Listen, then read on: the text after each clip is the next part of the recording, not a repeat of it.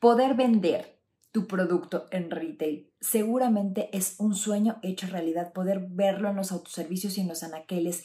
Y ese es un sueñazo, algo que dice, sí, lo voy a lograr, pero se puede convertir en una pesadilla cuando de un día para otro el retail decide descatalogarte.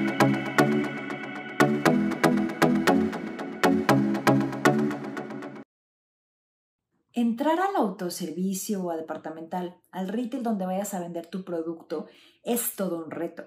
Tienes que pasar muchas reuniones, hablar con varias personas hasta llegar con el comprador indicado, hacer pruebas, hacer cambios, hacer negociaciones, en fin, hasta que puedes ver por fin tu producto colocado en el anaquel. Y para muchos, el error es decir, wow, lo logré en ese punto, ya puse mi producto en el anaquel, se va a vender solo. Bueno, si no quieres que un día el retail te llame y te diga que estás descatalogado, por favor pon atención en estos tips. Tip número uno, y este va desde antes, ¿eh? para que si estás en eso de meter tu producto a un retail, primero revisa si el target de tu producto, de los que te van a comprar ese producto, va con el target donde estás negociando que se vende el producto. Muchas veces me he encontrado en mi carrera profesional con productos excelentes que no se venden porque no es el retail adecuado o no es el tamaño adecuado para el retail. En fin, tienes que hacer realmente investigación y tienes que ver si va con el retail si va, si es un producto adecuado, si no es que tienes que hacer un cambio a lo mejor en el tamaño, el gramaje, en fin, ok, vas adentro. Lo primero es que el comprador te va a dar un listado de tiendas selectas donde tú vas a poder vender ese producto. Ahí vas a iniciar tu prueba para que ellos puedan catalogar tu producto en el resto de las tiendas.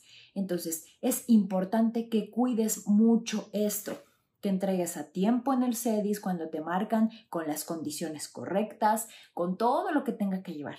Pero si piensas que con eso es suficiente, déjame decirte que no. Y aquí es donde he visto muchas empresas que no pasan la prueba por una sencilla razón. Piensan que una vez que mandaron su producto a CEDIS, las tiendas van a llegar, van a desempacar. ¡Ay, es el producto de! Ah, vamos a ponerlo en el anacal para que venda mucho. Eso no pasa.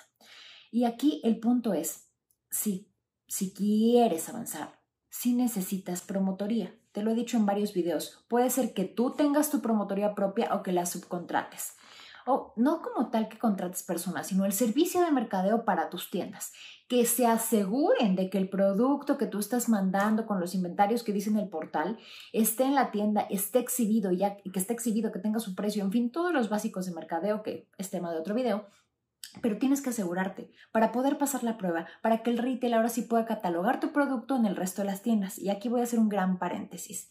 Aunque tu producto sea bueno y vaya de acuerdo al retail, tal vez hay regiones donde tu producto por su naturaleza no se va a vender muy bien. Entonces, tú tienes que tener ese detalle de saber a qué tiendas o en qué tiendas te van a catalogar, porque aunque puedan ser de la misma cadena, el poder adquisitivo, si tu producto a lo mejor no es tan pues tan, tan a precio mercado como un producto de necesidad y es un producto más premium, hay tiendas en las que no te conviene estar porque el producto se te va a mermar o pues definitivamente no se va a vender y se va a quedar aquí y va a ser un tapón, va a haber días de inventario que suben y suben y suben y va a ser un, problema eterno. Entonces, antes de que te catalogue, ah, te voy a catalogar en 500 tiendas, primero analiza si son tiendas que son potenciales para que tu producto se venda. Si lo son, adelante, continúa. Si no, revísalo y negocia con tu comprador, negocia con, la persona que tengas que negociar y dile, vamos a meterlas en estas tiendas, ¿te parece? O sea, porque si no, de verdad va a ser un problemón. Al rato la cadena simplemente te va a decir, pues no se vendió y vamos a rematar tu producto o lo vamos a mandar a devolución o lo vamos a mandar a merma y eso es una pérdida millonaria para los emprendedores. Entonces, ten mucho cuidado con eso.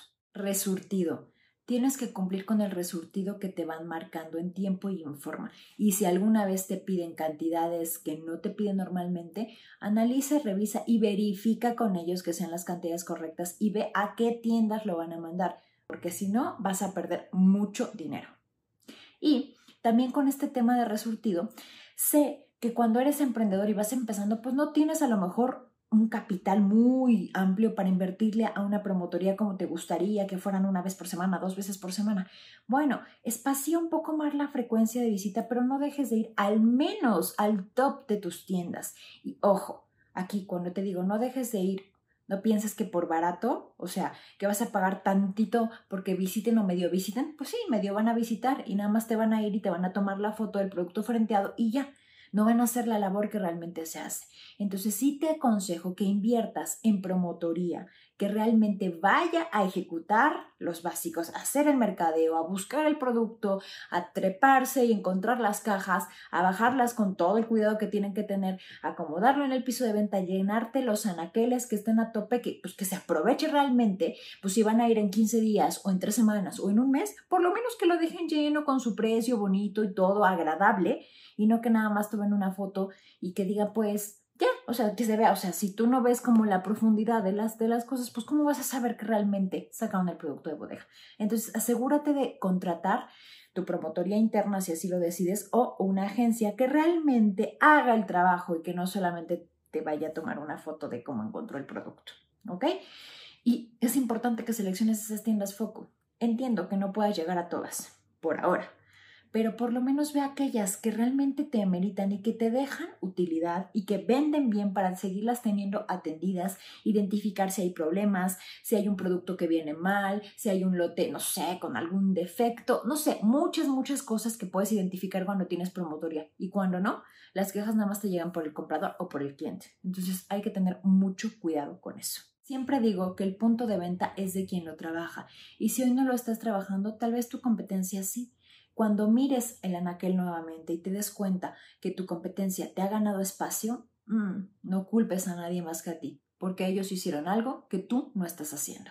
Invierte en lo que debes de invertir. Estar en retail es un negocio de 24/7 y cuando digo de 24/7 me refiero que es permanente. No puedes estar como que ahora sí le echo ganas, ahora no le echo ganas porque las ventas te lo van a decir, los números no mienten.